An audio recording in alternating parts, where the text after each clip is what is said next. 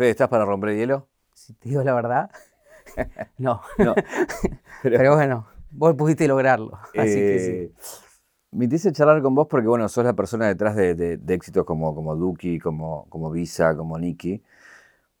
Con el resultado opuesto es muy fácil hablar desde ese lugar. Pero quiero preguntarle eh, al Fede de hoy qué vio en el 2016 cuando convence a Duki de trabajar con él, cuando lo ve a Visa apenas arrancando, a Nicky con el primer tema.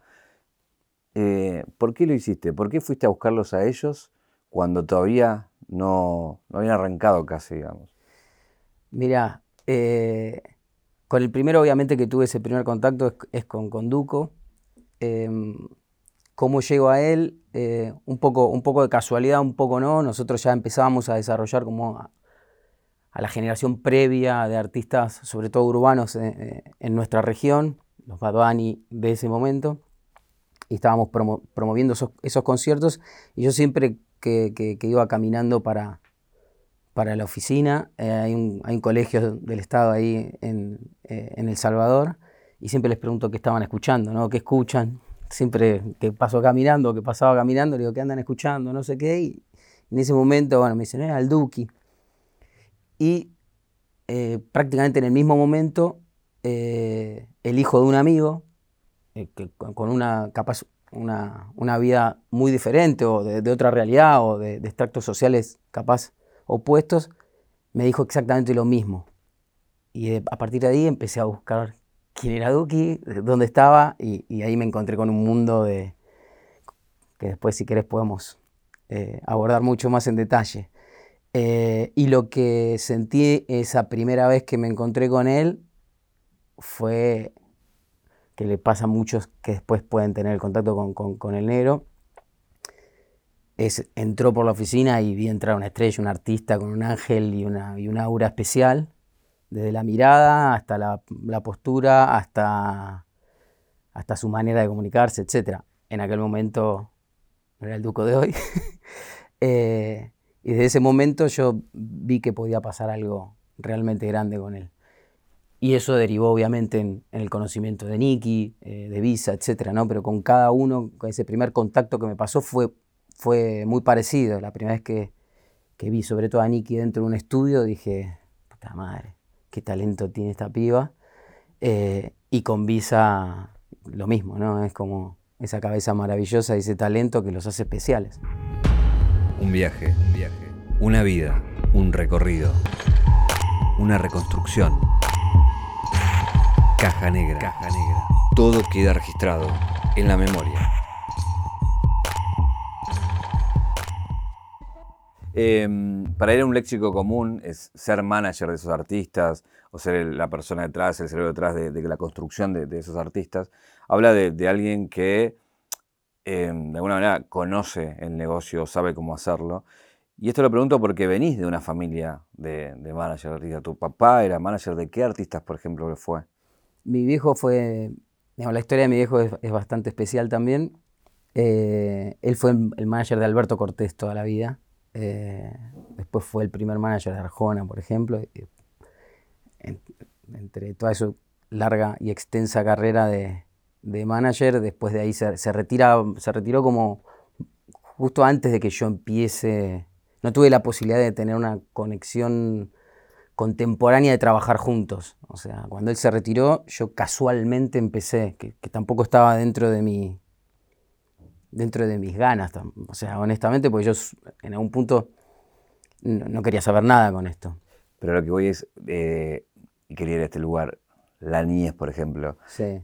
Eras de ir a los shows, de que artistas sí, vinieran a tu casa. Sí, total. O sea, asados en mi casa de artistas han pasado infinidad. Yo siempre, siempre mi viejo me dice por ejemplo, venía el negro Olmedo, o sea, yendo que era muy amigo de mi viejo, que se juntaban con Alberto Cortés, el negro Olmedo, no sé qué, y que dice, yo tenía una fascinación por, él y él por mí, que había como, tengo recuerdos como muy así de flashes, pero de, sí, infinidad de artistas que han pasado por, o sea, me crié en los teatros, o me crié eh, en, este mundo. ¿Con quiénes estuviste, siendo chico, por ejemplo? Eh, bueno, obviamente el que, más, el que más viví, el que más conviví fue Alberto Cortés, que es un cantautor que fue para mí uno, de los artistas más especiales que dio, que dio nuestro, nuestro país. Eh, en el medio Serrat, Calamaro, no sé, yo era muy chico, o sea, lo vivía desde un lugar como, no sé, diferente posiblemente. Lo que tengo entendido es que tu papá quería que fuera jugador, tu mamá querías que no tuvieras nada que ver con la industria. Y vos tampoco estaban tus planes ser parte de, esto, pero un poco las casualidades o haberte cruzado con una banda en el camino hicieron que, que, terminaras laburando de lo mismo. Eh, sí, sí, por eso te digo que fue un poco, digamos, no, no casualidad, pero, pero sí, eh, porque lo mamé de muy chico, eh, pero no quería saber nada. No, no, yo estaba terminando el colegio, empezando la facultad en, aquel 2001, digo, para situar también en Argentina un año complejo.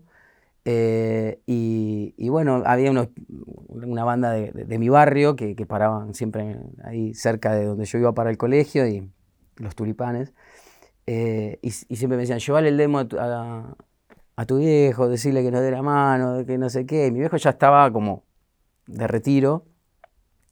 Eh, y bueno, en una de esas tantas insistencias dije, mirá, y, y mi viejo me dice, mandáselo al negro Lombardo de la Warner. El negro Lombardo es un alguien muy especial en mi vida también porque eh, una persona de la industria nuestra eh, de muchos años y, un día me llama, por teléfono a mi casa en ese momento y dice, pendejo, eso que me mandaste es un hitazo. Me dice, ¿no? Bueno, te paso el contacto, qué sé yo. No, no me rompa las pelotas muy, el que puede conocer al Negro Lombardo puede entender el personaje. Eh, ocupate vos, no sé qué, decirle que venga, no sé qué. Y un poco terminé estando en el medio, terminando el colegio, estando ahí en el, en el medio de, la conexión y, y, sucedió, ¿no? A partir de ahí es como que mientras empecé a estudiar y, y mientras empecé a ser como una especie de pseudo coordinador de ciertas cosas, terminé como ocupándome y, bueno, después el, el, bichito picó y, seguí. Ahí un poco, porque quiero hacer el camino de la deconstrucción, porque justamente arrancás en otra industria, en otro momento, en otra época, con otros códigos, con otra distribución a la que estás haciendo actualmente y quiero que veamos esa diferencia, pero arrancás con artistas de, peso, digo, este, creo que Axel, eh, Coti, digo, con con varios que, digamos, llegaron muy alto también, ¿no? Sí, sí, a ver, el, sobre, sobre todo, obviamente era otra industria, o sea, yo, por eso después cuando, cuando entremos en, lo que está pasando hoy, yo, digamos, son prácticamente pueblos opuestos, el contenido no tenía ningún tipo de valor, o sea, uno sacaba un disco para poder tratar de de que suene y poder vender shows, eh, pero, pero el contenido en sí, más en ese momento, no tenía ningún tipo de valor, no era un negocio. Eh, era más casi un costo que, que, un negocio. Eh, y siempre fui de, desarrollar artistas, por eso también esa, primera etapa donde empiezo, empiezo con, con los Tuli y, ese famoso hit Tomate un vino, olvídate, que, que, sigue estando vigente a partir de ahí empecé a derivar de, viajar mucho por todo el interior, de, vender muchos shows en todos los boliches, las discotecas. Me acuerdo de esa época, de, no sé, 2001, y, de que haya diferentes monedas por todo el país, los, los quebrachos, los federales, los lecor, los lecop. Patacones. Patacones. Eh, y viajábamos en la combi, y bueno, empecé a conocer mucho el interior, mucho el país, y me hice muy fuerte vendiendo shows. O sea, entonces a partir de ahí eh, llega, llega Axel, que en aquel momento, nada, año 2002, 2003, yo tenía 19, 20 años, eh, y, empiezo como a construir y a, desarrollar su carrera, empezamos muy, muy, muy chicos los dos, eh, que deriva 10 años después en un estadio de Vélez, marcando el paralelismo con lo que, lo que está pasando capaz hoy, pero nos llevó 10 años esa construcción de, de esas primeras discotecas por el interior, con un piano, Huguito, su, que era su, su asistente y yo, eh, diez años después derivó en eso. Siempre fui de, de, esa, ¿no? Siempre me apasionó desarrollar y construir, ¿no? Desarrollar carreras, llevarlas de, cero al máximo nivel posible o al máximo posible. Eso te, te permitió también viajar afuera.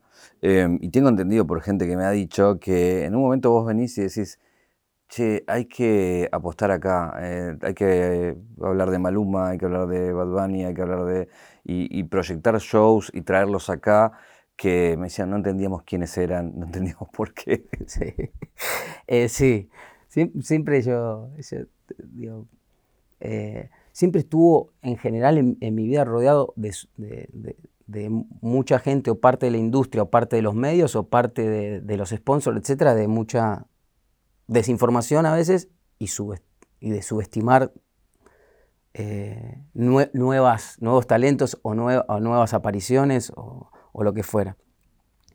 Eh, sí, en aquel momento, o sea, ya ahí nosotros empezamos a crecer mucho, empezar a desarrollar artistas, una generación de artistas eh, de la camada en aquel momento de Axel, que eran los, no sé, por ejemplo, los Pablo Alborán, los, en, en, ese momento empiezan a surgir los, los Maluma, 2015, no soy bueno con las fechas, pero más o menos. Em, y em, empiezo a, ver también todo el movimiento urbano que empieza, que empieza a surgir, sobre todo en Puerto Rico y Colombia, de la nueva generación, y empiezo a desarrollar esas, esas carreras acá, pero como promotor. Pero ahí te toca verlo, ¿no? Ir a los boliches, verlos en los lugares. Sí, y de nuevo es preguntarle al chico de la esquina, preguntarle al hijo de mi amigo. Eh, soy, digamos, la información está, el tema es ir a buscarla. Digamos, alguien, alguien está consumiendo algo todo el tiempo, algo nuevo, alguien está descubriendo un nuevo talento todo el tiempo. Siempre tuve esa cuestión de, del interés de decir qué está pasando. Al día de hoy, hoy estoy todo el tiempo queriendo saber qué es lo nuevo, qué es lo que va a venir. El día que no sienta eso, el día que no me pase eso, seguramente me dedique a otra cosa. Eh, lo, lo, adquiriste con, el oficio o fue, algo que es innato, que te nace y que tenés que saber? Para mí es 100% innato. O sea, eh, esa cuestión, esa, ese deseo, esa, yo le llamo pasión de por lo que uno hace, de, querer, de querer estar eh, desde el mínimo detalle hasta todo lo que pueda estar pasando en, en lo que a uno se dedique, no importa qué, ¿no? Eh, sí, es innato. Para mí es innato, no sé. el resto sabrá. Em, ¿Lográs, bueno, que, toquen acá, que esa movida empiece a tener otro peso, otra dimensión? Creas tu empresa dedicada al management de, distintos artistas, una discográfica, eh, como que empezás a, entender que justamente lo que hablábamos, que el mundo del entretenimiento cambió, que no solamente eh, la música, en cuanto a los estilos, sino también las formas de consumirla, ¿no? 100%. Por, ahí empiezo en realidad a descubrir, a partir de, esos, de esos primeros artistas más urbanos, por llamarle de alguna manera, empieza también la nueva manera de consumo de música, al principio por YouTube y después sobre todo con la aparición de Spotify, que, que empiezan esos primeros años a marcar algunos indicios de qué estaba pasando, sobre todo en otra generación, en el público más joven y un cambio de la tendencia y una explosión de las redes sociales eh, que hoy nos parece, digamos, súper lejano, pero fue hace 6, 7, 8 años, ¿no? Em, y ahí, digamos, eh, ahí nos hacemos muy fuertes nosotros como promotora, como promotora de live, de conciertos de, de, esas generaciones y de, esa camada de artistas. Eh, por ejemplo, el, primer, la primera arena en la carrera de Maluma fue el Luna Park. El primer teatro prácticamente en su vida fue el Teatro Colonial de Avellaneda. Lo mismo, o sea, por ejemplo, Bad Bunny, su primera arena fue el Luna Park. O sea, y seis meses antes o muy poquito tiempo antes había comenzado su carrera.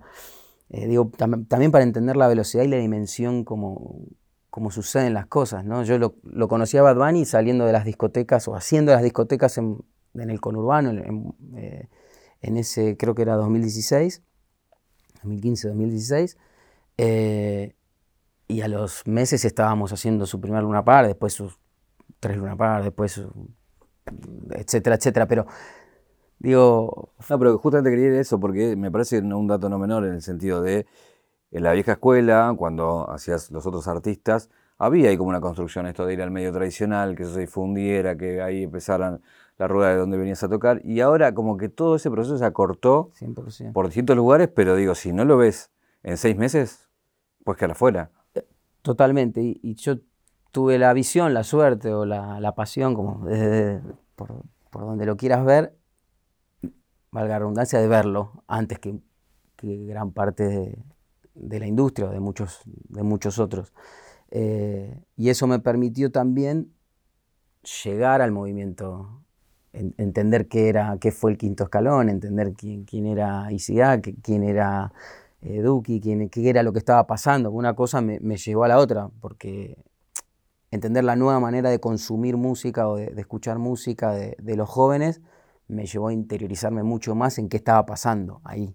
Y fue justo una transición, fueron un año, un año y medio o meses de esa transición de la explosión digital y comunicacional en ese mundo que los medios tradicionales o los empresarios tradicionales, etcétera, no lo, no lo estaban viendo. ¿Y recordás algún hecho o algo que te dijera, para esto cambió, ya no son más los medios tradicionales. O sea, lo que corta ticket o lo que hace que una canción dispare, o es YouTube, o es mismo Spotify, o es mismo un, no sé, algo en Instagram. 100%. O sea, la primera vez que hicimos Maluma, que no estaba, no estaba en la radio, no nadie sabía quién era y tenía, era como el primer artista, creo que en aquel momento, en llegar al millón de seguidores en Instagram. Me acuerdo que Walter me dice, no, tengo este chico, lo vamos a reventar, no sé qué. Y le digo, sí, o sea, con confié plenamente porque ya, por suerte, había, había entendido de que... Y pusimos a la gente en una parque y lo vendió en nada, sin nada. Era con la red social en sí, que hoy parece... Hoy es lo normal. En aquel momento era como, uy, ¿qué está pasando acá? Eh, y lo mismo después ya con Bad Bunny, etc. Y, ni que hablar cuando, ya a partir de 2017, con, con todo lo del el movimiento nuestro. Y eso, justamente, de alguna manera, venías laburando un movimiento de afuera, si bien lo capitalizabas acá en la Argentina, y yo creo que también es el respeto que tiene Maluma o Bad de que vos hayas decidido que ellos estén acá y, hacer su arena primero acá. Pero a su vez acá se está creando el propio movimiento, como pasó en Colombia o como pasó en Puerto Rico décadas anteriores. Eh, ¿Cuál es el indicio a vos que te da de decir, che, acá también está esto y se está formando esto? Estamos hablando de también 2015, 2016. Sí.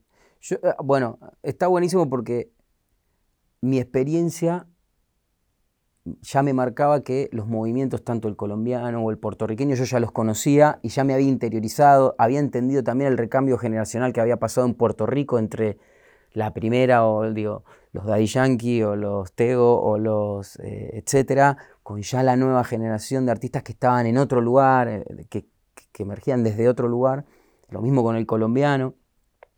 Y yo ah, también siempre fui de, mirar y aprender. Yo veía lo, capaz el movimiento puertorriqueño, que entre ellos capaz no se sentaban en una mesa, pero si tenían que colaborar, colaboraban para hacer del movimiento algo más grande. Entonces siempre tuve ese, esa ilusión de que alguna vez nosotros pudiéramos realmente exportar algo. Yo siempre en ese momento, hasta ese momento, había intentado eh, exportar artistas, me había, se me había hecho muy difícil. Em, pero siempre tuve la ilusión de que suceda y siempre tuve, digamos, por suerte esa, red de, contactos y, de, colegas que, sabía que en algún momento se iba a dar vuelta, iba a ser más recíproco eh, la situación.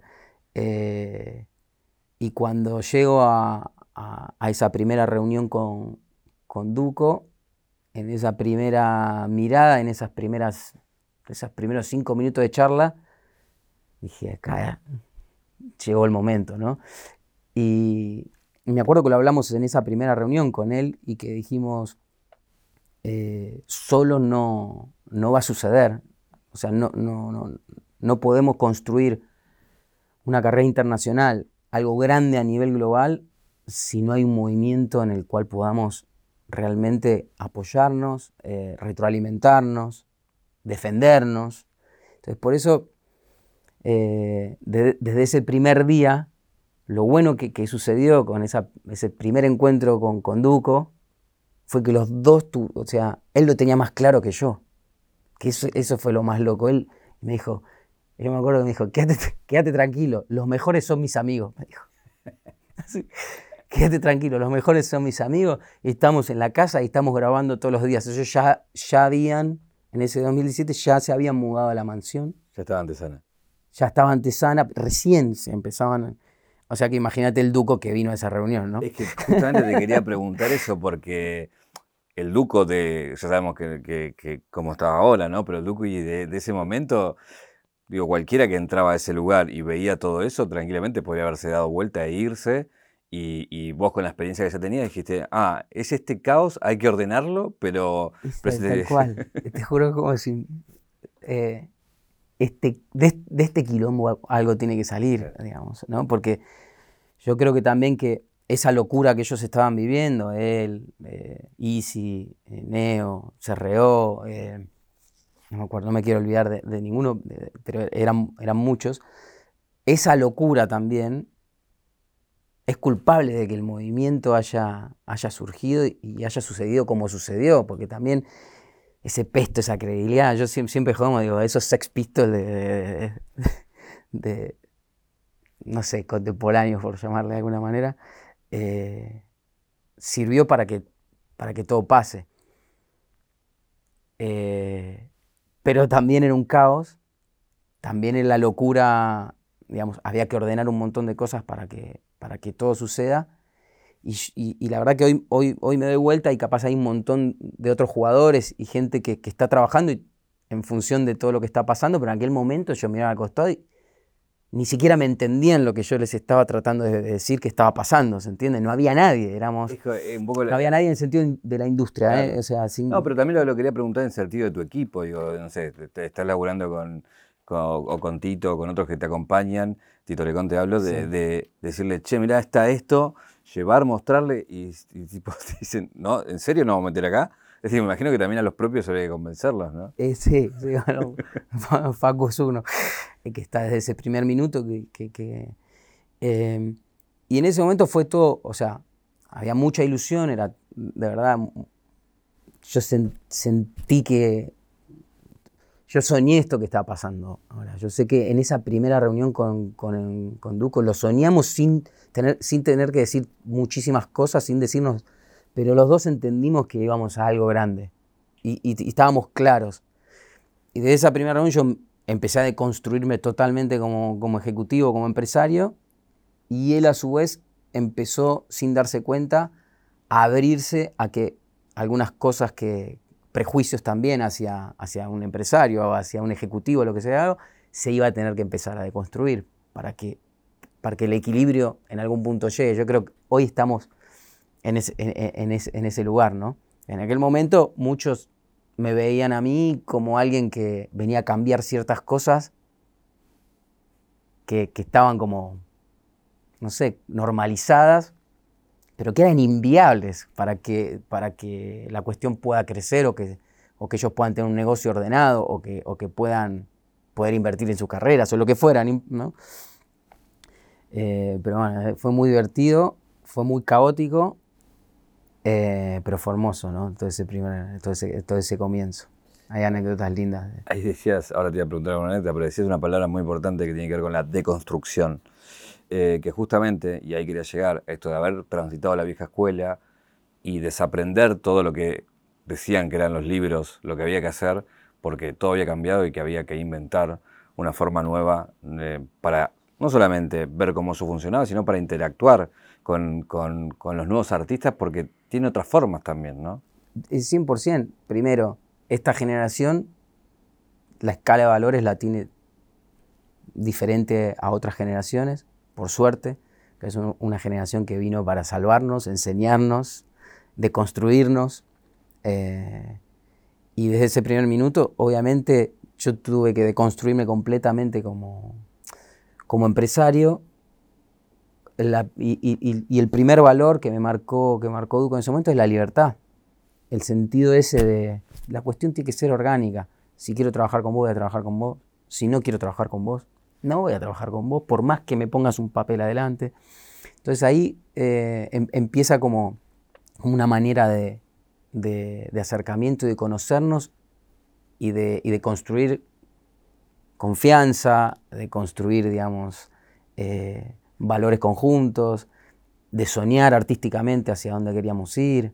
Eh, y, verlo hoy reflejado y ver hoy todo lo que está pasando y retrotraerme a esos primeros días, semanas, eh, nada, se disfruta mucho más, es emocionante. Cuando decías eh, anécdotas hay muchas, te pido alguna que, que, pinte un poco tu relación con él, o alguna charla que recuerdes que hoy quizás toma otro valor, ¿no? Porque, eh, como decía antes, el resultado opuesto, nada, lo hace distinto, ¿no? Sí, ah, bueno, con Dugo hay, hay varias que, que, que además lo definen a él como es, ¿no? La última puede ser con, los Vélez, cuando nosotros sacamos a la venta el estadio y se venden cuestión de minutos el primer estadio, eh, obviamente lo llamo y digo, hay que sacar el segundo, ¿no? Nunca me atendió. Nunca me contestó el mensaje y por un día y medio me desapareció por completo. por completo. Nosotros teníamos, no sé, miles de personas en la fila, cientos de miles en la fila virtual, todo listo para salir con el segundo estadio, que por las dudas teníamos planificado. Vos caminando por las paredes, me imagino. Y yo decía, no, me podía creer. Entonces decía, este hijo de puta desapareció. Y a, lo duco, ¿no? no sé, al día y medio, jefe, perdón, me pegó mal. es que después de esto, ¿qué? ¿Y después de esto qué? Como, como, diciendo, ¿es necesario hacer uno más? Pues bueno, en, esa charla, ¿no? De, obviamente que él entienda que, era necesario por un montón de motivos, eh, pero un poco el, el, sentir de él era, era ese, y ese, ese es él, como diciendo, en ese momento sintió apagar el teléfono y no hubo manera de que alguien hiciera que aparezca. Bueno, Duki lo contó acá, que cuando estaban en, esa locura era salir de los boliches con las bolsas de van en negro y demás. Imagino que para vos, o para ustedes, fue también un trabajo de cómo ordenar esa ingeniería desde lo contable hasta lo comercial y sobre todo después para con su familia decirle, mira, está así, es todo, es todo esto y lo vamos a hacer de esta, de esta manera. Me imagino que eso también dio una, una y una perspectiva, digamos. Sí, y además, sí, que, de nuevo, ¿no? Es todo, fue todo tan rápido, en todo sentido, ¿no? Desde lo artístico, derivado a lo económico, derivado a, derivado a, ¿no? Eh, todo, les pasó, todo les pasó demasiado rápido a ellos. Hablo en general, digamos, un artista capaz de, otra generación, eh, para llegar a tocar en un estadio, que posiblemente no fueron muchos, ¿no? Pero los que llegaron a tocar alguna vez en un estadio, pasaron primero por, por ensayar en una sala, después tocar en un bar, eh, después en un bar más grande, en un teatrito, en un teatro más grande, y capaz ese proceso les duró años. En ese correr de los años, capaz ganaron 100, ganaron 200, ganaron... uno, en un proceso más lento, esas cuestiones son más fáciles de, de, digerir, de ordenar, de enfrentar. No pasás de cero a mil en todo sentido, pasás de estar adentro de, tu casa con una computadora y son millones de personas que te consumen y de ahí te subís a un, lugar donde hay 50.000 personas, yo en los primeros años decía, hay que cuidarlos, hay que tener paciencia con ellos, no hay que, digamos, eh, ponerlos como, como, en un lugar donde tienen que hacer todo perfecto. Eh, yo, yo veo el Duco de hoy, el de Vélez, y veo el Duco de hace dos años, es de, Nicky Nicole, de Nicky, que, fue aún más rápido todavía el proceso que le tocó vivir. El, talento que tienen, eh, la personalidad que tienen, eh, para poder enfrentar a eso y crecer tan rápido, es para sacarles el sombrero. Por eso digo que son una generación que yo digo la generación dorada nuestra musical sin dudas, ¿no? Eh, ahí, quería eh, que digo que él es la columna vertebral de, un movimiento, ¿no? Donde se une el de que hace, no sé, trap puro y duro hasta el que hace el rap más duro o, desde el RKT hasta, no sé, lo que se te imagine. Alguna manera cruzan la avenida que es el Duki, digamos. Es el único que puede de manera nuclear ¿Eso por qué, por qué pensás que, pasa? ¿Por qué él logra eso? Eh, primero, digamos, vos que tenés la, también tuviste y tenés la posibilidad de conocerlo, es primero un artista especial, pero en paralelo es una persona muy especial también. que, se ha ganado el amor, el respeto de, todos sus colegas, ¿no? Por ser como es, por haber sido de los primeros en, dar los, pasos, por arriesgarse, eh, y porque además yo siento que en algún punto, por eso a mí me gusta hablar, eh, siempre trato de volver al, eh, al agradecimiento del quinto escalón y ese semillero que formó, ¿no? Eh, en definitiva, Woz estaba ahí, por más que represente musicalmente algo diferente, eh, salieron del mismo lugar. Y, digamos, para redondear eso, ¿por qué Duco? Eh, porque él siempre impulsó la unidad, siempre impulsó la colaboración, siempre, desde el primer día hasta hasta el otro día con pequeños detalles de, no sé, Easy lo estaba felicitando por, por ser el primero en su generación, no sé qué, de, llenar estadios y él, la lucidez que, tiene en un segundo, decir, no, un Yaró para vos que, que, viene de llenar dos estadios. ¿Se entiende? Es simplemente por cómo es él.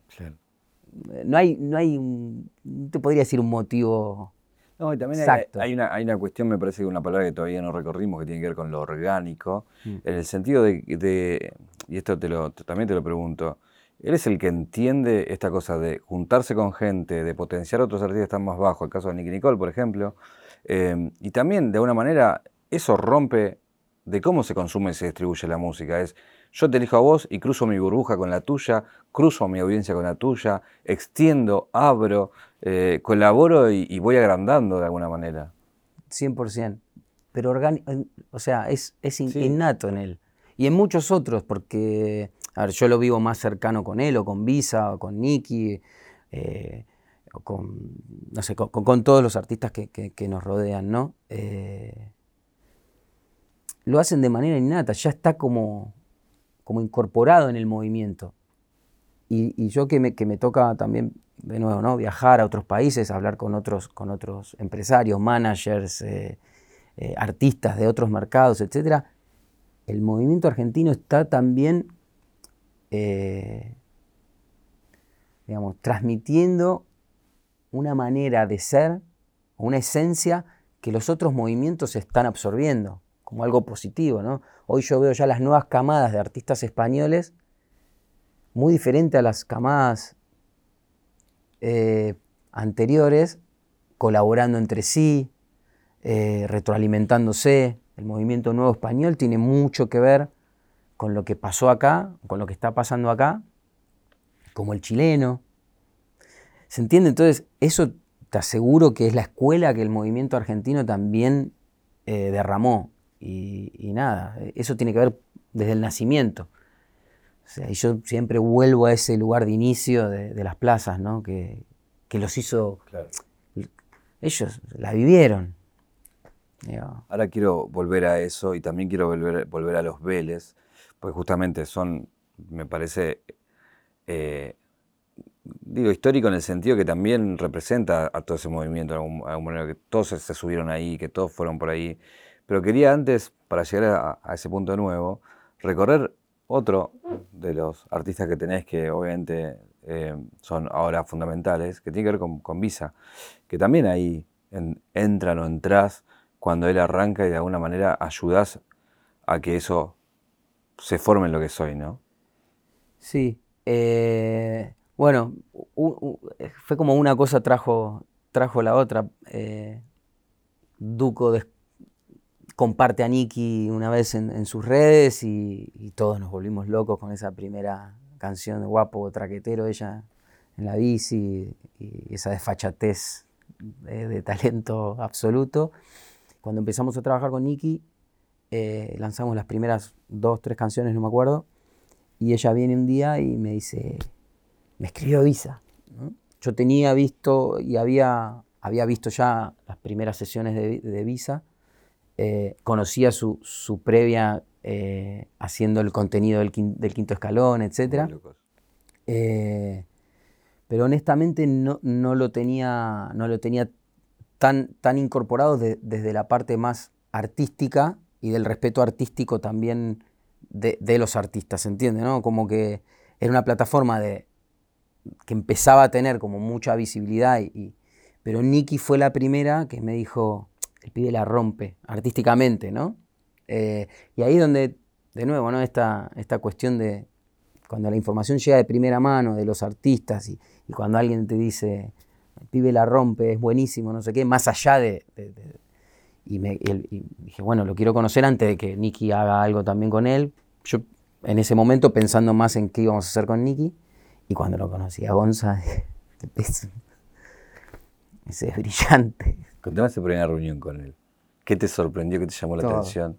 ¿Yo con gorra, con anteojos o cara lavada? No, no, no, no, no. Después sí, después sí, pero eh, no, en la reunión en sí no. En la reunión en sí no. Em, ah, no, es que Visa es, es brillante en el sentido y, es, es, muy lindo charlar con él porque es, es, un, es un, pibe que, que escucha mucho, muy abierto es un estudioso de la música absoluta, digamos. Conoce la música de sus inicios hasta lo último que salió.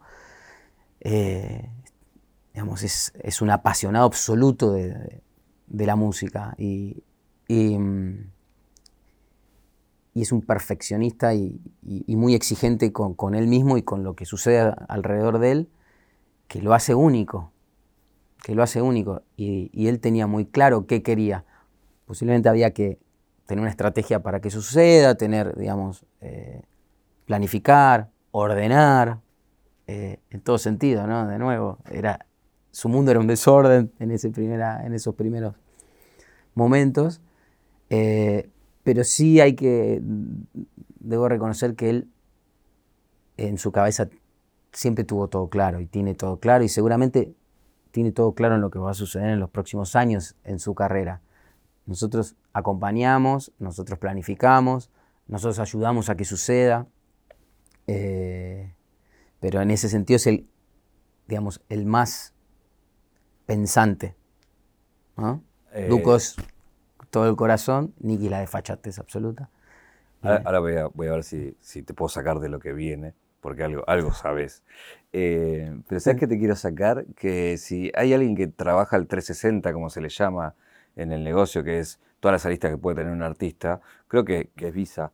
Em, sobre todo en el, tema de, de, cómo es todo el proceso, de la promoción de lo que va a hacer, de cómo va a lanzar el tráiler, de cómo elige el artista, de en qué momento lo hace, del famoso timing. Eh, y quería preguntarte un poco ese proceso, cómo se gesta ese proceso, digamos. Él tiene mucho, sobre todo lo que más tiene es una intuición como pocos eh, tiene una visión artística, es el mejor AR del mundo para mí. O sea, tiene una visión artística, sabe de... ¿Qué sería el AR para la gente? El, AR es el, lo que suele ser el director artístico de una, compañía, ¿no? si, lo llevamos a un plano ejecutivo. Él, tiene clarísimo qué es lo mejor que puede sacar de un artista, cómo llevarlo al máximo nivel posible, a su máximo potencial, a su máxima expresión. Su, mayor capacidad es esa, es, saber y entender qué es lo que el, otro artista tiene, tiene, tiene guardado acá adentro o quiere expresar. Y vivir esos procesos con él están buenísimos. Sobre todo yo me tocó y quise que me toque eh, vivir el proceso lo más posible de, la sesión de, Duco, porque para mí es una, era un acontecimiento desde lo personal y desde lo que significó y significa para, para el movimiento muy importante. ¿no? Y, y, es emocionante haberlos visto, eh, primero desde el cariño y el respeto que se tienen, eh, y después verlos en ese proceso, ser testigo de eso, eh, es, es, hermoso. Es hermoso. Te lo pregunto después, vos me dirás que puedes decir y no. Duki pasó por acá, dijo, no la voy a hacer. Lo dijo varias veces. Vos tenías a los dos artistas y obviamente para vos sería glorioso que lo hagan como finalmente fue. Pero vos confiabas que eso iba a pasar o decías, ay, esto no va a pasar más. Eh, fueron por momentos, sí. Debo reconocer que en una primera etapa, eh, y no hablo de Duki, digo, hablamos en general, Visa tenía que demostrar que además de ser una gran posibilidad de, plataforma, de comunicación, etcétera, era el mejor productor que pueda existir, que para mí es lo que soy, para mí es el mejor productor lejos del mundo. Pero en ese momento lo tenía que demostrar y yo creo que Duco, eh, a lo Duco, lo que estaba haciendo es demostrarme que sos el mejor productor, o que esto lo estás haciendo seriamente desde lo artístico como para yo involucrarme y, digamos, em, prenderme a, hacer la session.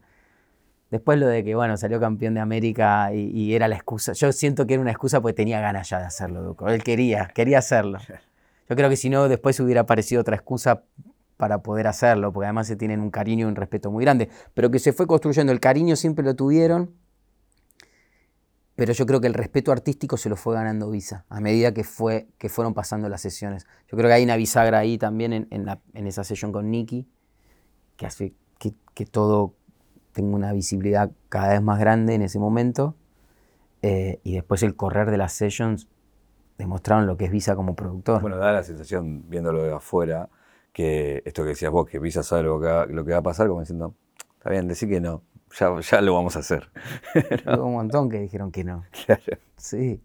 Hubo muchos artistas que dijeron que no. Pero no es un, no es un pibe rencoroso, Gonzalo.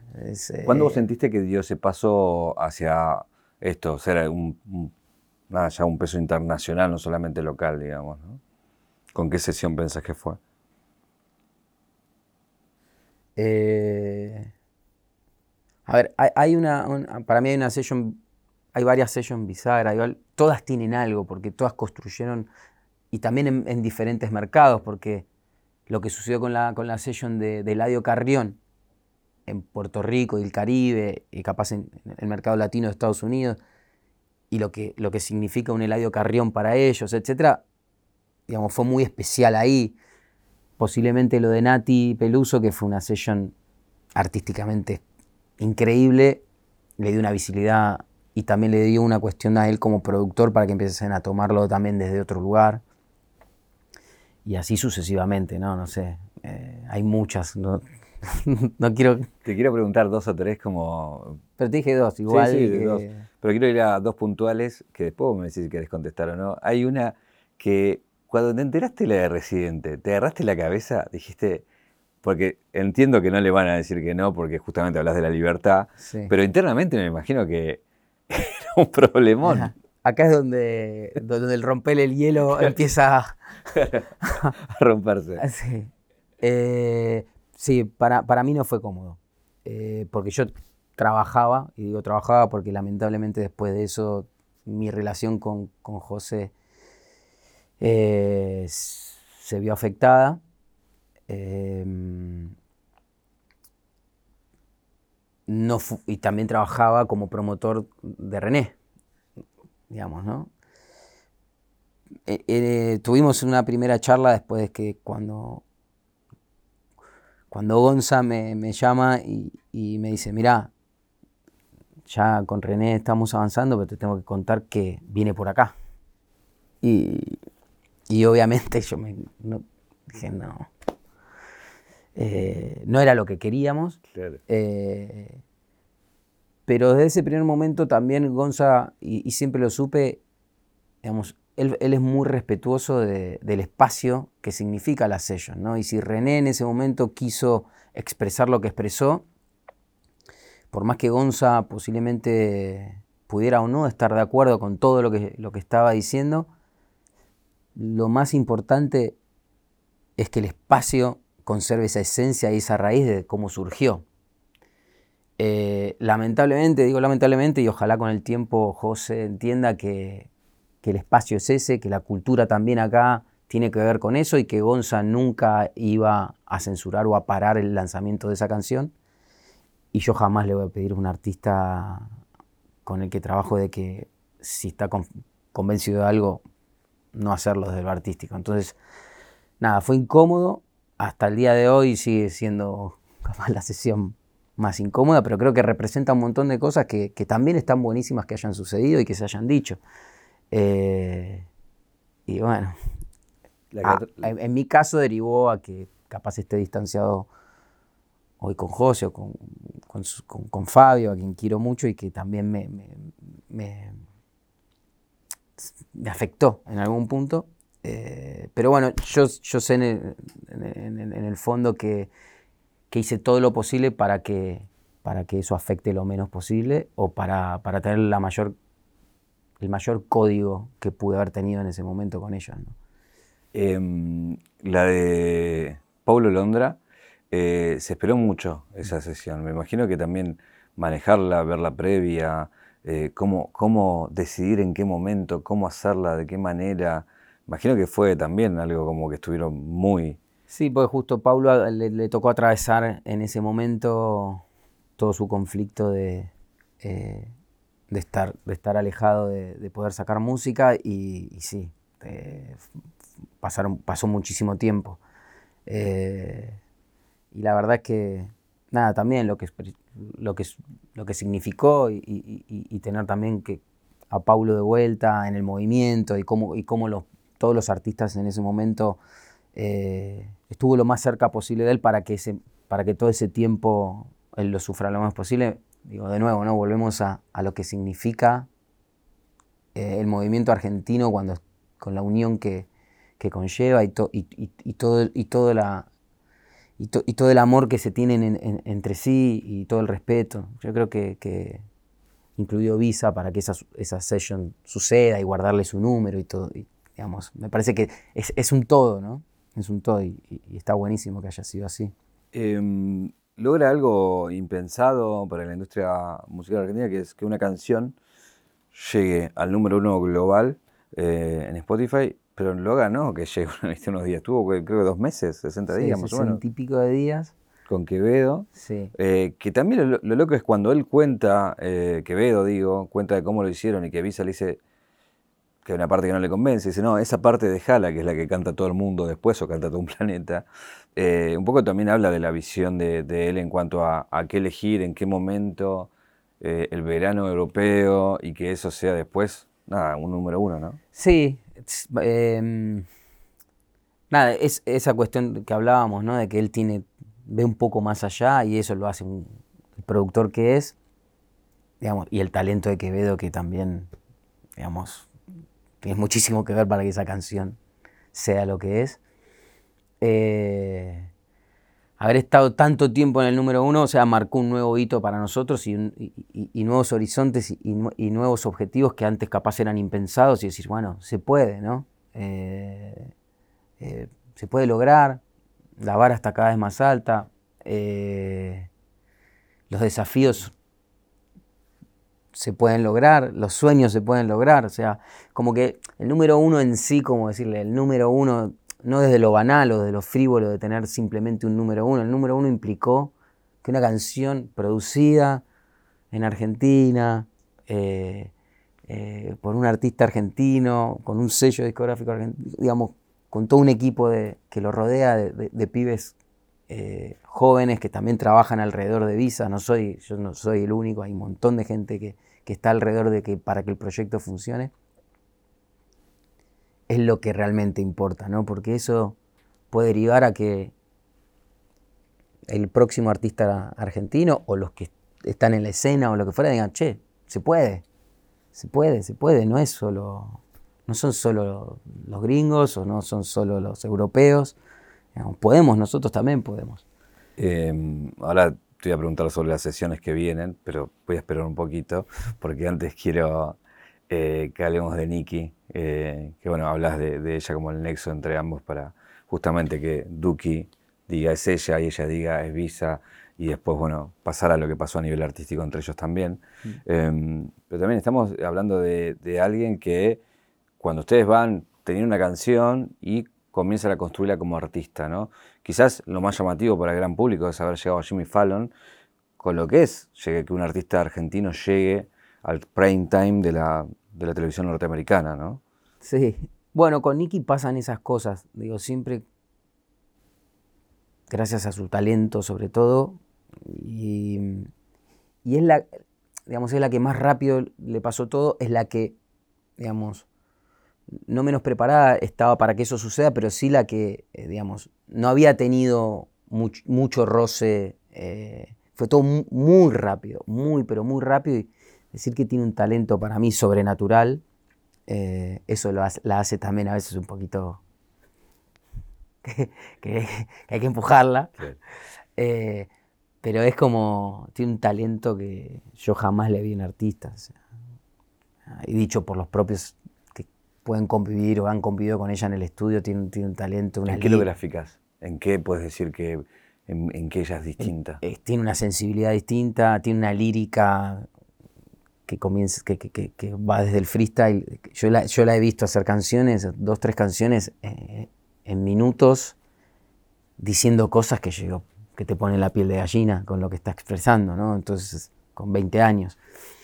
Eh, y después todo lo que está creciendo desde lo artístico, desde lo vocal, desde... Pensá que recién ahora ella está entendiendo el artista que es. Todavía ni siquiera ella lo dimensiona.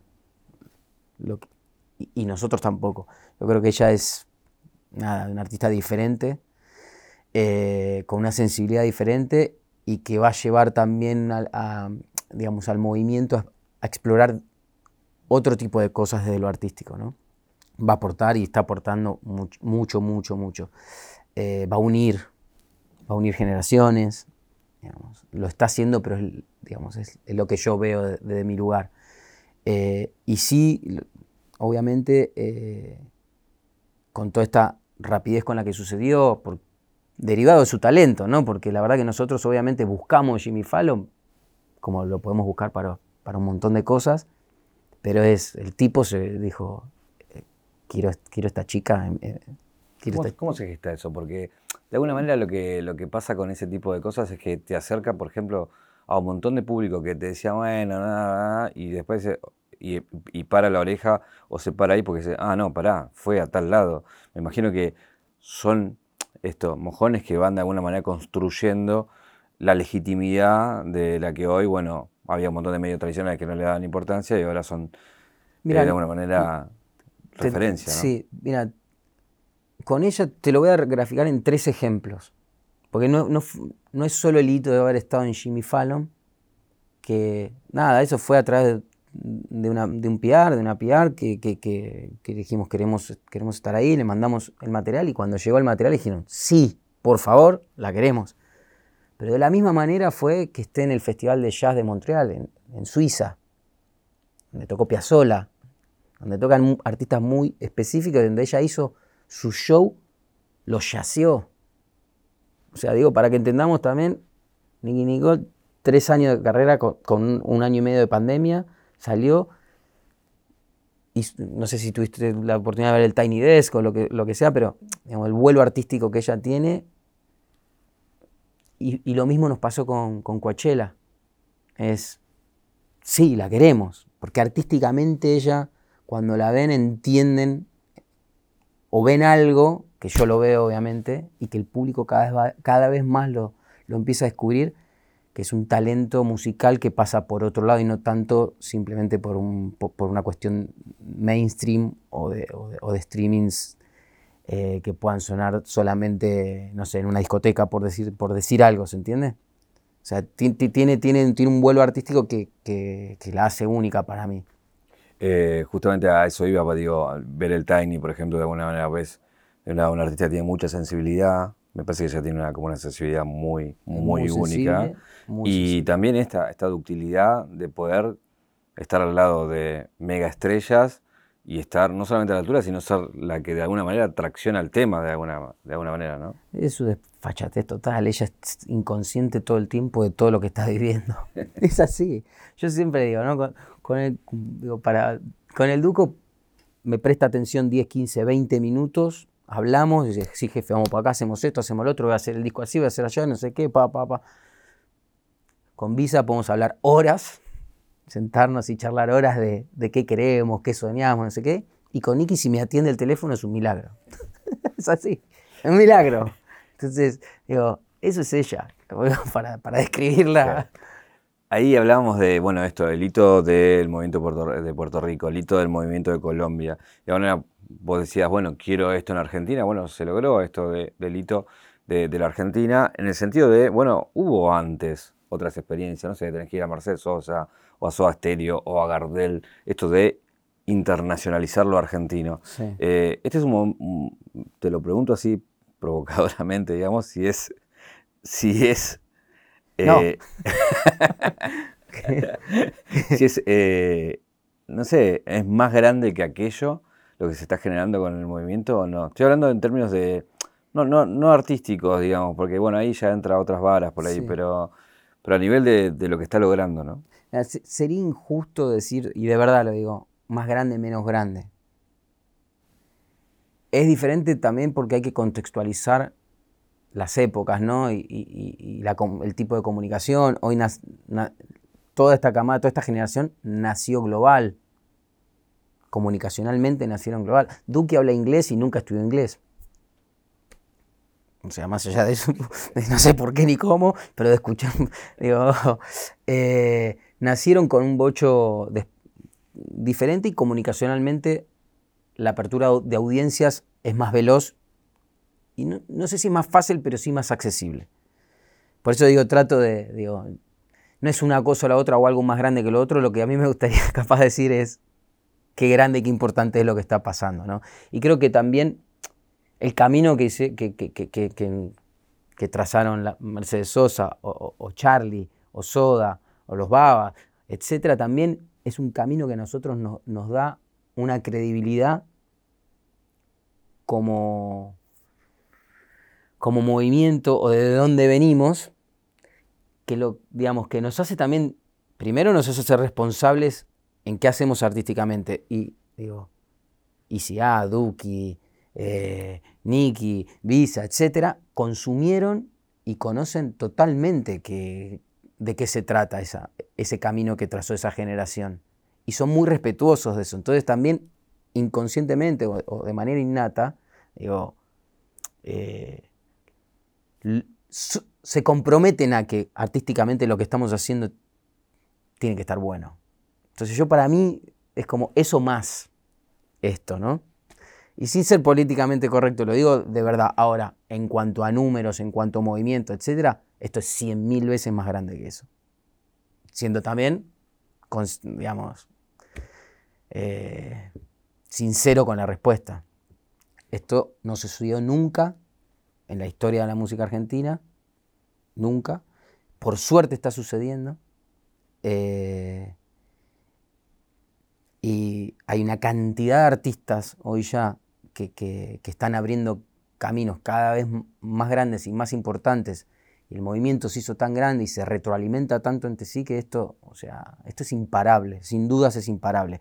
Después, artísticamente, dependerá de cada uno ver hasta dónde puede llegar.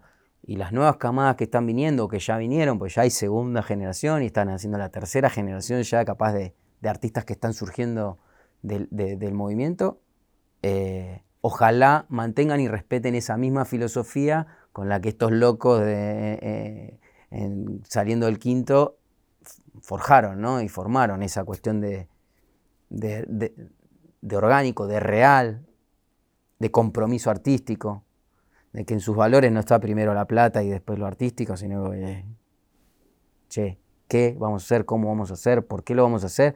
Bueno, y si el cuánto hay está último. Em, ¿Qué decís cuando Duque lo contesta en la sesión diciendo, bueno, esto no es suerte? Eh, y también está esto, esto es una moda. Cuando estamos hablando ya de cinco años, creo, de, eh, ¿te sigue llegando eso? Eh, si yo hubiera cantado la sesión, no hubiera dicho lo mismo. sí, sí, desde el primer año venía diciendo cuánto va a durar esto. A mí me duele, imagínate, me dolía, imagínate a ellos. Por suerte, de nuevo, son una generación que nos desconstruye todo el tiempo y ellos no son rencorosos, o sea, es como que, nada, bueno, nos subestimaron, ya está. Em, así como la música coreana era la más escuchada en el mundo, hoy la música de habla hispana es la más escuchada del mundo. ¿Por qué si la música hispana es la más escuchada del mundo, el negocio sigue siendo anglosajón? Buena pregunta. Eh, primero, por más que sea la nuestra la más escuchada del mundo, no es la que más recauda. que no es lo mismo, posiblemente, ¿no? En volumen es la más escuchada, en recaudación posiblemente no. Eso nada, es más es para hacer un doble clic y, entender que, no sé, que Spotify acá paga un sexto de lo que paga en. Las plataformas en general pagan un sexto de lo que recaudan, o un octavo de lo que recaudan en Estados Unidos. Entonces, cada, cada un stream nuestro, cobramos un octavo de lo que cobra un stream en Estados Unidos. es cuestiones económicas que tienen que ver con eso. Eh, el inglés sigue siendo el idioma universal, pero Bad Bunny demostró que el artista más escuchado del mundo y, el que ganó el mejor álbum en, los MTV Awards, no sé qué, en español y 100% en español, es un artista que habla, respira y culturalmente vive la cultura latina. Entonces, de nuevo, son hitos que cada, cada vez más marcan que, que se puede. Esa es la pregunta, si esto veis que se va a profundizar. Yo espero que sí, yo creo que sí, la tendencia marca que sí. Eh, después hay cuestiones que tienen que ver más con otras cosas que no tienen que ver con lo cultural esencialmente, que tienen que ver con, con la economía, con quienes toman las decisiones. Pero estamos en un lugar hermoso, ¿eh? impensado, eh, y desde donde se puede seguir construyendo mucho más todavía. Tanto el movimiento argentino como el latino. Te saco un poco de, la música porque con, con la URIA, con la empresa, digo, toman otros caminos. Por un lado, apoyar a 9Z, reconocer que hay ahí un valor, que hay una audiencia, que hay todo un nuevo mundo con un peso específico también muy fuerte. Por otro lado, apoyar a Ibai con otras movidas que ha hecho también. Eh, digo, de, ampliar los negocios, solamente en esto de entender también, digo, que se retroalimentan, ¿no?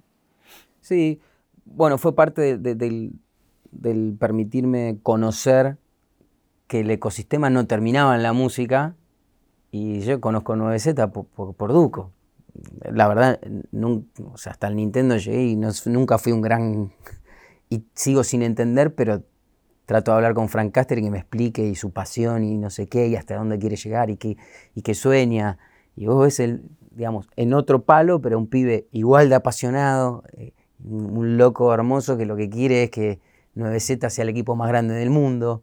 Y bueno, ya por segundo año, por segunda vez consecutiva, clasificó al Mundial pudimos ayudarlo a, ordenar eh, el club y a, ordenar eh, digamos, la estructura para que eso pueda, pueda crecer y estamos, digamos, de nuevo, con esa ilusión de que se puede exportar, de que acá hay un talento que es enorme. Lo único que hay es que acompañarlos, a ellos hay que acompañarlos desde nuestra experiencia, desde el negocio, desde lo ejecutivo, desde lo comercial, etcétera eh, guiarlos, acompañarlos y después el talento lo tienen, cada uno en lo suyo, ¿no? Eh, los comunicadores lo mismo, vos, vos fuiste uno de los que pudo entender también de alguna manera de, eh, y te deconstruiste seguramente desde lo comunicacional para, y por, digamos, no es casualidad que yo esté acá, digamos. O sea, y no fue casualidad que vos, con vos hayamos comunicado un hito histórico que fue ese primer Vélez de Duco. Eh, tiene que ver con eso, ¿no? El que lo quiere ver, lo ve y una vez que, te, introducís en ese, en ese mundo, en ese ecosistema, es... O sea, yo todavía sigo descubriendo, ¿no? Eh, ahí que lo mencionaste, pude ver un poco la cocina de cómo trabajaban y cómo fue el lanzamiento del Vélez. Me acuerdo que había mucho nerviosismo para ver, bueno, para muchos era un desafío, bueno, hay que hacer una cancha, eh, hay que llenarla. Me recuerdo estas charlas de, bueno, va a ser un hito para toda una generación este estadio. Siempre se habló de uno y siempre se hablaba de cómo, se construía eso. ¿Vos cuántos pensabas que se podían hacer en la previa? Mira, yo, yo lo... Eh, teníamos la ilusión de que suceda más de uno, sí. La verdad que no lo teníamos del todo claro. El que, el que te diga eso, o sea, tengo percepción, me imagino un montón de cosas y veo algunas cosas posiblemente que, otros, por la experiencia, pero en, cuanto a lo educo queríamos, además sacarnos sacarle a él una mochila de, de, hablar de más de un estadio, lo que sea, porque conociéndolo a él también no queríamos generarnos una sobreexpectativa que después no, no, no terminemos disfrutando ni siquiera ser uno. Entonces, hablamos de uno, pero teníamos bloqueado ya las fechas de, de, otro por las dudas. Por eso cuando lo llamo y me desaparece, digo. Pero sí, el segundo ya estaba como. Y después, el tercero y el cuarto, digamos, y pudimos haber hecho cinco, seis, siete, etcétera. O sí podían haber hecho siete Vélez. y más también. ¿Y por qué no se hizo más de cuatro? Porque él no quiso. ¿Y por qué no quiso? De nuevo, porque en su escala de valores no está solo, no está el dinero como primero, no está el, ego en el segundo. O sea, él lo que quería era disfrutar. Y me digo, jefe, quiero disfrutar. O sea, déjame disfrutar estos cuatro. Quiero, si no voy a estar pensando en el quinto y no sé si en el cuarto lo voy a, o sea, y vienen, ¿entendés? Y va a venir el Is y el Neo y quiero conectar con eso y si, no me quiero andar cuidando para ver si al otro día tengo que hacer otro, quería disfrutar. Y, y me dio una lección ¿Entendés? Yo por adentro decía, si hacemos el quinto, el sexto, no sé qué, es el artista más vendedor de la historia de este país. No quería romper ese récord. No le importa. no le importa. Y está bien que no le importe. Y me está enseñando a mí que no me tiene que importar tanto, que el hito ya está. O sea, el hito lo logró. Eh, salimos de la plaza y vendió cuatro estadios, pudo haber hecho más, sí. o sea, eh, no, por eso digo, es, un tipo, primero es un tipo especial, pero él y en general, ¿no? O sea, vos pudo haber hecho más estadios o pudo haber hecho algo más grande. Nada, ellos tienen una construcción artística, tienen, un, tienen una visión que es, era ahí. Este, Peter, me lo, eh, su equipo, y Peter me dijo, no, sentimos que es ahí. Tienen otra cabeza. Y, y nosotros, de nuevo, yo me vengo construyendo desde 2017, ¿no? Todavía. Claro. si me preguntás que, si hubiera querido hacer el quinto, el sexto, el séptimo, el octavo, el noveno, y sí, obvio. Es nuestra esencia también, ¿no? Eh, un poco ahí, ahí nombrás a Woz, bueno, también has colaborado con, con Woz o con otros artistas, desde hacer el Luna de Callejero o también de producir eh, el Vélez de, de, Bad, de Bad Bunny, el de Maluma. Eh, pero con quien sí laburás y decís sí es con, con Lali, de alguna manera. Y también medio pasa lo mismo. Bueno, hagamos un, un estadio más chico y veamos, y al instante después vendes un estadio. Sí, con Lali empezamos este proceso de trabajar juntos eh, hace poco. Tengo la, suerte de, que su manager, Pepo, eh, es una de las personas más importantes en, mi vida profesional y también en lo personal, pero que conozco desde hace muchísimos años y que me acompañó en todo mi proceso. Fue el primero que él era presidente de Sony en aquel 2003 y yo empezaba y fue, fue quien me fue quien me avaló, me apoyó en que yo podía ser el manager de, Axel en ese momento y nunca me voy a olvidar y a partir de ahí formamos una amistad muy grande y que en toda mi vida profesional me aconsejó, me, me, acompañó, etcétera. Eh, y, tengo la, suerte de, bueno, de, con él eh, empezar a trabajar desde hace algunos meses, seis meses, un año ya, el proyecto de Lali.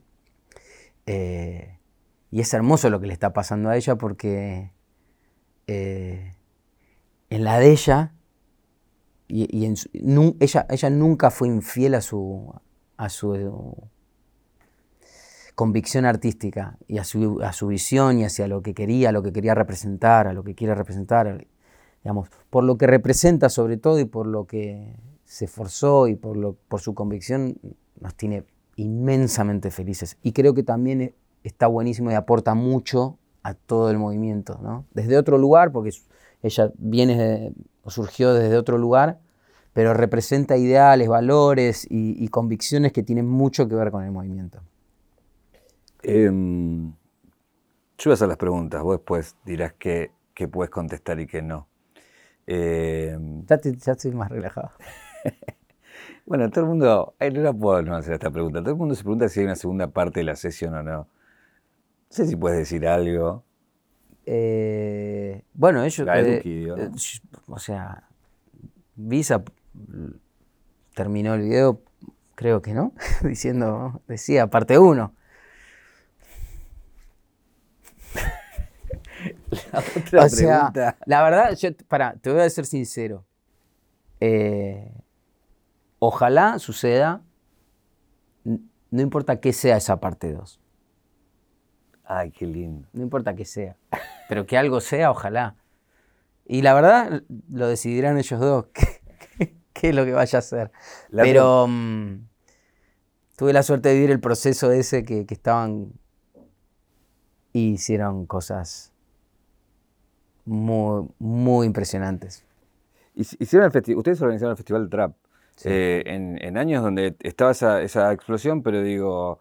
Em, Tuvo un porqué, eso sí. Y, una, esto, de, construir y decir, bueno, esto es... Lo que queríamos mostrar ahí, viste que vos recién decías, había mucha gente que subestimaba o que no veía, etc. Nosotros ya, ya, de ese primer momento vimos que había un montón de artistas que, que estaban surgiendo o que estaban ya sucediendo. Nosotros lo que queríamos con, el, con ese festival, en realidad era una excusa para mostrar que había un movimiento. Era como, hey, miren, véanlos, acá están. Están todos en el escenario. Era como juntarlos para que visualmente se entienda y para que internacionalmente también vean que había un movimiento que llenaba un lugar de, no me acuerdo, del hipódromo 25.000, no me acuerdo cuánta gente había, pero que para en ese momento era totalmente desconocido para, salvo para los que estaban consumiendo a los chicos, pero internacionalmente o acá mediáticamente o, eh, eh, mediáticamente, nada, era como nuestra manera de decir, che, acá está. Hay un movimiento que está arriba del escenario, que tiene su festival y que son la voz de una generación que era como lo que nosotros, eh, fue como el digamos, como nosotros lo comunicábamos, ¿no? ¿Volverías a hacer el Festival de Trap? Volvería, lo volvimos a hacer, después ya fue con Bad también como para darle más visibilidad internacional, que ellos fueron, digamos, esto lo tengo que reconocer, tanto Noah como, como Benito, los, prácticamente los primeros en, no solo en verlo, sino en ponderar el movimiento argentino, y ellos tuvieron un acto de, de grandeza y de acompañamiento muy grande cuando Benito accedió a hacer el festival, porque él ya estaba para hacer su propio estadio, su propio lugar, y yo les pedí por favor que necesitaba eso y, ellos apoyaron la cultura. Por eso está bueno reconocérselos en ese momento. Eh, nada, eh, no me acuerdo si se los, si se los agradecí, pero... Eh, ¿cuál era? Si lo volvería a hacer, si volveremos a hacer, pronto habrá novedades, sí. espero. Pero sí, pronto va a haber novedades. Sentimos que tiene que ser. Eh, que tiene que estar a la altura de lo que es el movimiento, ¿no? Tengo más preguntas, pero lo voy a dejar. No sé si las voy a hacer. Eh, tengo acá un regalo que le hacemos a todos, que es el anillo de 0800 Don Roach. Tengo fotos. venimos hablando de ellos en cada una de las preguntas, pero lo que te quiero preguntar es a futuro. Y más allá de lo que hayas sí hecho o no, proyectado o no, la pregunta básica es ¿qué soñas para cada uno? Eh, entonces el primero es el ¿qué soñas para, para no? Em, desde lo profesional Digo, los sueños con él em, son muy grandes. Em, sueño sobre todo que él, que él pueda, pueda plasmar en música todo lo que, todo lo que, lo que tiene en la cabeza y todo lo que. y, toda la, visión que tiene musicalmente hablando, que lo, que lo pueda expresar mundialmente. Sobre todo es una cuestión artística. Él, de nuevo, es, eh, es un talento único desde la producción y, desde la visión artística. No tiene techo, no tiene idioma, no tiene barreras, o sea, es el mundo, está sucediendo y, y desde ese lugar quiero, quiero eso y, sobre todo que lo disfrute. sobre todo que lo disfrute. No sé cómo están mezcladas, ¿eh? saco y saco lo que saco, no sé qué viene después. Nicky. ¿Para ella qué soñás? Bueno, pasa que es, un poco. Podría poner a los tres juntos o a, los artistas que. Y, es un poco, un poco lo mismo, ¿no? Es, es la combinación de que, de que puedan expresar su arte y disfrutarlo, ¿no? Eh, Nicky fue, fue de las, las pocas veces que un artista me dijo, por favor, quiero ir más despacio. Digamos, ¿no? Como nosotros veníamos como... Y, ella lo que, lo, que, lo que sentía en ese momento, hace, hace, algún tiempito, me dijo, Fede, vamos, vayamos más despacio. Es un artista que no, no tiene entre ojos los números, no, no le importa si, si vende más o menos, si un stream más, un stream menos, eso la hace diferente, la hace única. Y, me encanta, me encanta eso, porque de nuevo me, dio otra lección de, que, de que el camino puede ser igual de exitoso, aunque sea un poco más lento. Y, lo que quiero es eso, ¿no? que ella disfrute el camino, que no se ponga límites, porque artísticamente no tiene, no tiene, no tiene límites su cabeza y su, y su arte y su sensibilidad no tiene límites. Eh, el otro te calculo que ya te imaginas, eh, pero ahí te la quiero mezclar a la pregunta, es el Duco, es Duki, em, con que qué soñás y también le agrego esa pregunta del ¿y ahora qué? Porque es la, pregunta que imagino habrá surgido después. Es la pregunta que me hizo él. ¿Y después qué? O sea, ¿por qué? ¿Después qué? Que después algo inventaremos, tranquilos. O sea. Em, mira, ahora se viene todo lo que está pasando acá, lo bueno es que está pasando también en, toda Hispanoamérica, ¿no? Bueno, en España vendió, ¿cuánto vendió ya? Vendió ya dos, dos Wishing Center, que son más de 30 y, 32 mil tickets en Madrid, lo mismo en Barcelona, o sea, estamos hablando de que, nada, es lo, que genera él acá también, también está pasando en otros mercados. Eh, y él, en realidad, eh, esto me lo marca, él, yo lo que sueño es, en realidad es acompañar sus sueños. Es como. Suena medio. medio cliché, pero es verdad. Es, como. Él que. Yo lo que le pregunto es qué tenés ganas. O sea, siento que ahora tiene muchas ganas de expresar un álbum y que seguramente el, lo que venga puede, pueda, tener que ver con eso. Eh, y seguir abriendo puertas, seguir abriendo caminos, seguir derramando esa cultura que él, él tiene dentro y que, y que, y que, también, y que también refleja. Eh, y de nuevo también que sea feliz, que, que lo disfrute, que disfrute el camino eh, y que nos siga enseñando. ¿no? ¿Ese nuevo álbum es acompañado o solo? Eh, no sé, habría que preguntarle. Em, la pregunta que hacemos siempre es si vamos a la caja negra de tu vida, cuál es el momento, cuál es la escena que te convierte en Fede Lauría. Em,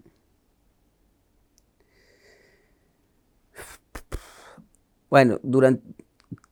Capaz había pensado en, algo diferente, eh, pero con el correr de la charla hacia donde fue llevando la charla, siento que, que mi, mi verdadera pasión mi verdadera mi verdadero momento, mi, felicidad absoluta desde lo ejecutivo, desde lo profesional, etcétera, eh, empieza eh, cuando empieza el movimiento a, a, suceder, cuando esto se hizo realidad. Más allá de que tengo una historia importante previa, que posiblemente hubiera sido también muy buena, muy exitosa desde lo profesional, desde lo económico, etcétera, eh, me siento como realizado desde el momento que, esto se hizo realidad, valga la redundancia, de que, puta, lo hicimos. Ahora dependerá de, un montón de otros factores, pero el camino está ya, está, totalmente allanado, las puertas están abiertas, eh, y eso creo que, digamos, es como como lo más importante que me sucedió desde lo, desde lo profesional, también derivado a lo personal. Eh, así como te decía, ¿qué soñás con cada uno de ellos? Eh, bueno, voy a cliché de, que, de, que, de qué soñás vos, digo, ¿qué querés vos? Porque dijiste, ya lo hicimos, ya en lo económico ya está, ya en cosas que, que decíamos, wow, ya llegaste. Eh, y el ahora qué también para vos. Sueño con que, con que en mi vida personal poder lograr ese equilibrio que, que te comentaba, eh, poder disfrutar mucho más. Eh, lograr el equilibrio es lo que más difícil se me hace o se hace a personas como yo con tanta pasión y tan, tan emprendedores. Lo digo en general porque he charlado con, gente que le ha pasado lo mismo eh, y sueño con eso, con, con poder encontrar el equilibrio que, me permita disfrutar mucho más y que, y, que, y que toda mi estructura, todos los equipos, toda la gente que me rodea de tantos años siga creciendo y, y siga progresando. ¿no? Fede, gracias por venir. Y la última pregunta es, ¿qué te preguntarías? Eh, me preguntaría eh, cómo me gustaría ser recordado. Muchas gracias.